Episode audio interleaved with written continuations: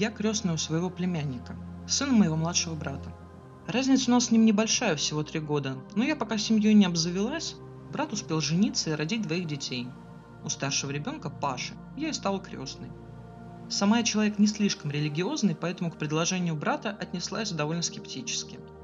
Но мама очень настаивала, и я решила, что мне не сложно, а людям приятно. Но решила сразу уточнить, что я буду должна делать в качестве крестной. Да, ничего особенного. Но если с братом и его женой что-то случится, ты будешь обязана заботиться о крестнике.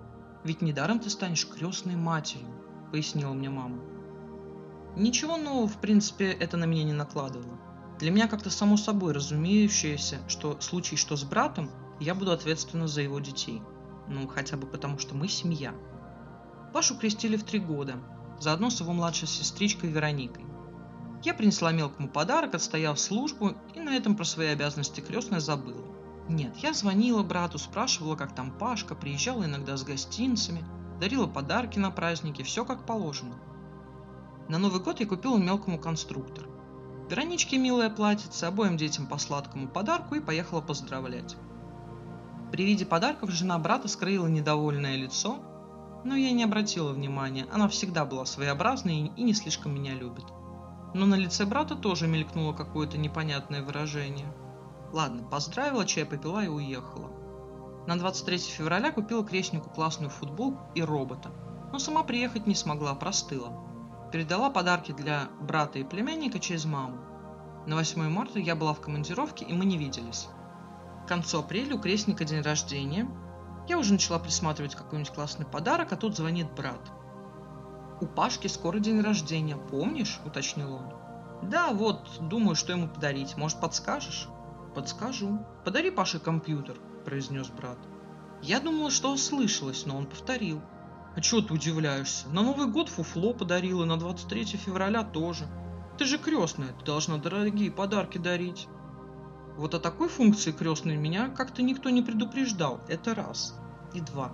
А зачем четырехлетнему ребенку компьютер? Что он с ним делать будет? Ну, сейчас ничего, но года через три-два он сможет на нем играть, замялся брат. А пока мультики будет смотреть. Я сказала, что дарить четырехлетке дорогущий подарок, который ему еще и не нужен, я не стану. Если же брат хочет реализовать свои хотелки за мой счет, то тут он не угадал. «И какая ты после этого крестная?» Вырвав у брата труп, процедила его жена. «На крестнике экономить грех». Я не стала дальше слушать этот бред и просто сбросила вызов. Потом перезвонила маме, пересказав разговор, чтобы когда брат будет на меня жаловаться, у мамы было представление о ситуации не только с его стороны. А то, что он пожалуется, я даже не сомневалась. Маму такой прагматичный подход к выбору крестной матери тоже изумил. А я еще удивилась, чего это сыну пришла в голову идея детей крестить. Раньше он Пасху с Рождеством путал, а тут аж до таинства крещения дошел, удивлялась мама. Никак сноха эту умную мысль ему в голову вложила. На день рождения племянника я не пошла, да меня и не позвали. Но подарок с мамой передала, конечно, не такой шикарный, как хотел брат, но все-таки. «Нам твои подачки не нужны», – перезвонила мне жена брата.